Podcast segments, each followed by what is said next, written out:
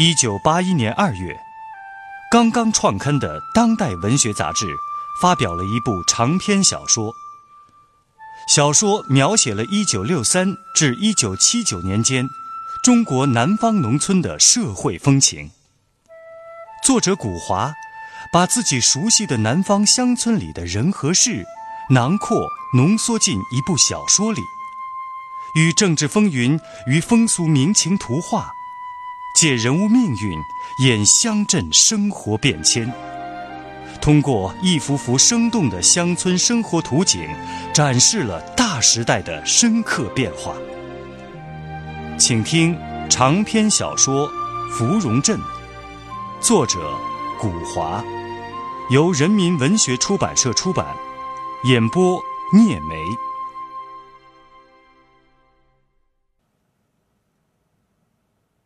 这天早上，有雾，打了露水霜，有点冷。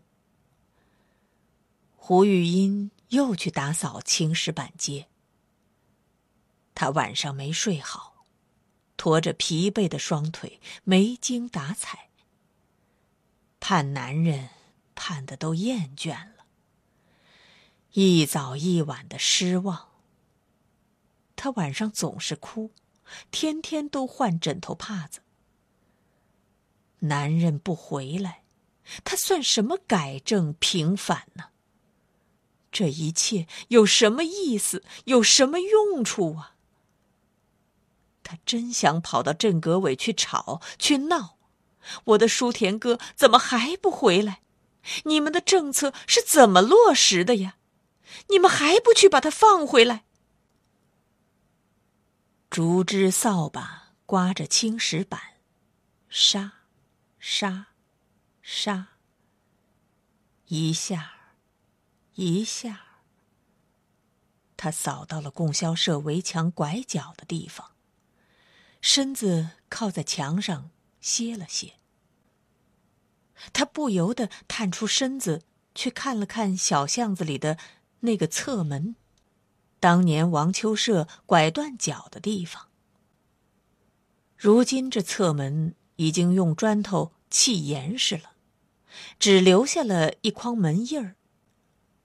嗨，管他呢，那些老事情，还去想他干什么呢？胡玉英回转身子，拿起扫帚。忽然，前面有一个人影儿。那个人提着旅行袋什么的，匆匆的朝自己走过来。哦，大约是一个赶早车的旅客吧。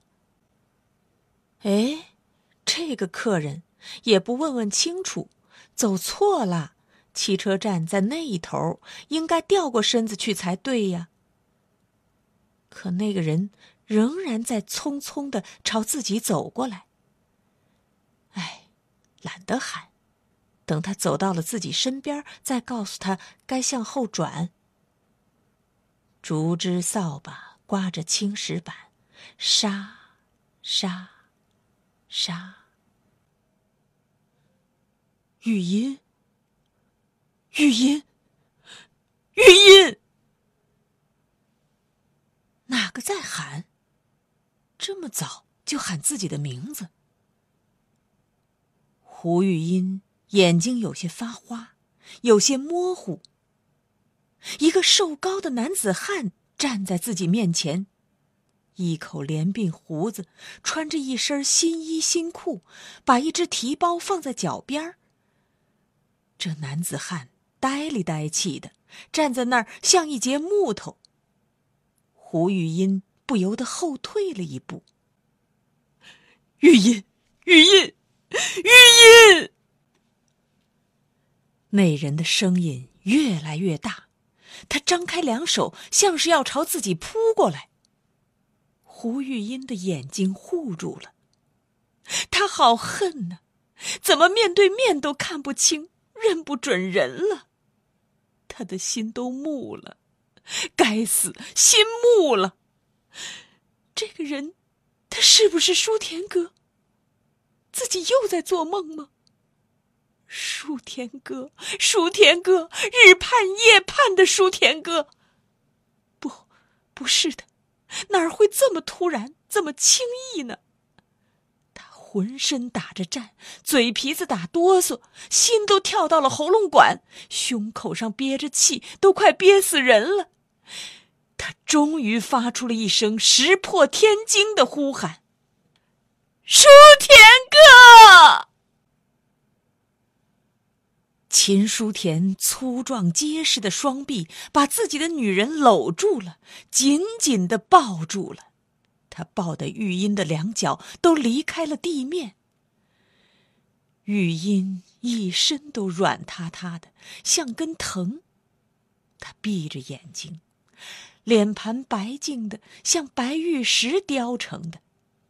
她任由男人把她抱得铁紧，任由男人的连鬓胡子在自己脸上触得生疼。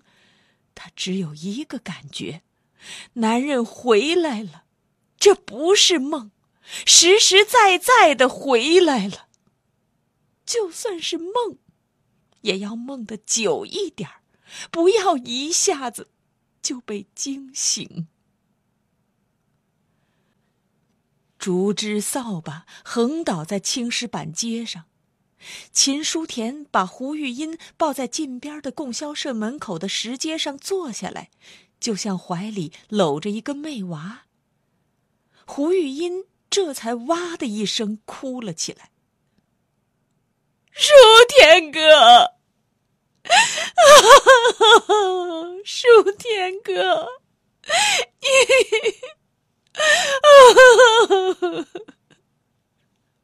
玉音，玉音，别哭，别哭。舒天哥，你回来也不给我个信，我早也等，晚也等啊。可是我晓得你会连天连夜的赶回来的。我哪儿顾得上写信呢？我哪儿顾得上写信呢？我坐了轮船，坐火车，下了火车赶汽车，下了汽车走夜路，就恨自己没有生翅膀。可是我比生翅膀还快，我一千多里路就赶了三天就到了。玉音，你不高兴吗？啊，你还不高兴吗？舒田哥，我高兴，高兴，我就是为了你才活着的。我也是。我也是啊，要不然我早一头栽进洞庭湖里去了。胡玉音忽然停止了哭泣，一下子双臂搂住了秦书田的颈脖，一口一口的在他满脸块上亲着、吻着。玉音，我胡子太长了，我没顾上刮。书田哥，你好傻呀！你哪里晓得一个女人的心呢？我晓得，你的心我晓得。舒田哥，我每天早上扫街，我都喊你的名字，跟你讲话，你听见了吗？我听见了。我每天早上去割胡草，去挑胡泥，我也总是在跟你讲话。我们都是有问有答的，对不对？我知道你在扫街，每天早上。从哪儿扫起，扫到哪儿歇了歇，我都能听见你的竹枝扫把刮的青石板街沙沙沙的响。舒田哥，你抱我呀，抱我呀，把我抱紧点儿，抱紧点儿。哎，玉音，放心，我再也不会走了。玉音，我的好玉音，我苦命的女人，你为了我。吃了多少苦，受了多少罪，今生今世，我都还你不起，还你不起呀！多少年来，我就只想着，盼着能回到你的身边，看上你一眼，我就心甘情愿了。啊，万万想不到啊！老天开眼，我们还有做人的这一天啊！说到这儿，秦书田双泪横流，胡玉音却停止了哭泣。一种母性的慈爱的感情在他身上油然而生。他抚摸着秦书田乱蓬蓬的头发，劝慰了起来：“书田哥，我都不哭了，你还哭？俗话说，狼心挂在妹心头。记得我娘早就跟我说过，一个被人爱着、想着的人。”不管受了好大的难，都会平平安安的。这么多年来，我心里就是这么想着、爱着的，我们才平平安安的相会了。来，我们站起来吧，这个样子坐在供销社的台阶上，叫早起的街坊们看见了，会当笑话来讲的。秦书田也停止了哭泣。他们双双站起来，像一对热恋着的年轻人，依偎着朝老胡记客栈走过去。秦书田问道：“玉音，君君满八岁了，对吧？他肯不肯喊爸爸呀？”“你放心吧，书田哥，我早就告诉他了。”他天天都问爸爸几时回来，都等急了。哦，对了，这话讲的头里，你要是见了崽娃就是命，把我晾在一边，那我可不依你。傻子，你净讲傻话，净讲傻话。芙蓉镇不仅因一个时代的忠实记录而具有极高的认识价值。也因出色的艺术品格，跻身当代长篇小说的经典之列。二零一八年九月，《芙蓉镇》入选由中国作协小说选刊杂志社、中国小说学会等单位主办的“中国改革开放四十年最具影响力小说”。长篇小说《芙蓉镇》正在播出。芙蓉镇今春逢闱，跟往时大不相同。往时逢为，山里人像赶黑市，出卖个山珍野味、毛皮药材，都要脑后长双眼睛，留心风吹草动。粮食、茶油、花生、黄豆、棉花、苎麻、木材、生猪、牛羊等等，成为国家统购统销的三类物资，严禁上市。至于猪肉、牛肉，则连社员们自己一年到头都难得沾几次荤腥，养的猪还在吃奶的时候就定了派购任务，除非得了猪瘟瘟死了。才会到围场上去卖那种发红的栽猪肉。城镇人口每人每月半斤肉票，有时候还要托人从后门才能买得到手。说来有趣，对于这种物资的匮乏贫困，报纸参考消息却来宣传什么现代医学道理，说。动物脂肪胆固醇含量高，容易造成动脉硬化、高血压、心脏病。如今呢，一些以肉食为主的国家都主张饮食粗淡，多吃一些杂粮菜蔬，植物纤维对人体有利。这红光满面的，不定哪天就突然死去；黄皮寡瘦的，才活得十月长久、延年益寿呢。这时间。真像是在变魔术。四人帮倒台才短短的两年多一点儿，山镇上的人们却是恍若隔世，进到了一个崭新的时代里了。如今呢，这芙蓉镇逢闱，一月三旬，每旬一六，那些穿戴的银饰闪闪、花花绿绿的姚家阿妹、壮家大姐。那些衣着笔笔挺挺的汉家后生子，那些丰收之后面带笑容、腰里装着满鼓鼓钱荷包的当家嫂子、主事汉子们，或三五成群，或两人成对儿，或担着嫩葱水灵的时鲜白菜，或提着满筐满篮的青皮鸭蛋、麻壳鸡子儿，或者呢推着一辆鸡公车，车上载着社队企业活蹦乱跳的鱼鲜产品。或一阵风，踩着一辆单车，后座上搭一位嘻嘻哈哈的女客。人们从四里八乡的大路小路上赶来，在芙蓉镇的新街老街上占个三尺地面，设摊儿摆点儿，云集贸易。那人流，那人和，那嗡嗡的闹市声哦，响彻偌大的一个山镇。围场上最为惹人注目的。是新出现了米行、肉行。白米、红米、糙米、机米，筐筐担担排成队，任人们挑选议价。新政策允许社员们在完成了国家的征购、派购任务之后，到市场上出售富裕的粮油、农副产品。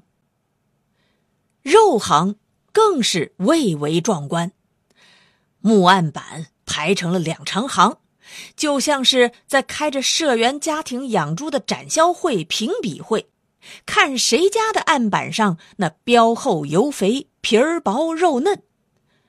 哎，老表，这头猪总怕有三百上下吧？嘿嘿，三五百，再养下去啊，不合算了。呵，尽是肥冬瓜，这精肉太少了。女人家嫌油腻呀，你这位同志可真是人心难足啊！也不想想两年前一个月才半斤肉票，你家就用它们炒个红锅子菜呢。哼，如今倒是嫌肥，嫌精肉少了。这可真是上哪座岭唱哪山的歌啊！就算是不逢围的日子。这新街老铺的猪肉也是从天光卖到天黑，产供销出现了新的矛盾，社员要交猪，食品站不收，理由是小镇地方小，没有冷库，私人的猪肉都卖不脱呢，那公家杀猪哪来的销路啊？和前些年相比，这供销关系颠倒过来了，这山镇上的人们呐。并不晓得四个现代化具体为何物，但是已经从切身的利益上开始品尝到了甜头了。没有近忧，却有远虑。旧的阴影还没有从人们的心目中消除掉，还有余悸、预计。人们还在担心着、谈论着，这极左的魔爪。会不会突然在哪个晚上又冒出来，掐灭这为爱方兴的蓬勃生机呀？口号和标语，斗争和运动，会不会重新发作膨胀，来冲塞人们的生活，来代替油盐柴米这些赖以生存的必需品呢？阴影确实是存在着的。吊脚楼主王秋社发疯以后，每天都在新街老街上游来荡去，蓝缕的衣衫前襟上挂满了金光闪闪的项章，他声音凄凉的叫喊着：“运动啦，运动啦！千万不要忘记啊，文化大革命五六年又来一次。”啊阶级斗争，你死我活！运动啦，运动啦！王疯子的声音是幽灵，是鬼魂，徘徊在芙蓉镇。镇上的大人小孩白天一见了王疯子，就朝屋里跑，就赶紧关铺门。晚上一听见他凄厉的叫喊，心里就发麻，浑身就哆嗦。已经当了青石板街街办米豆腐店服务员的胡玉英，听见王疯子的叫声，还失手打落过汤碗。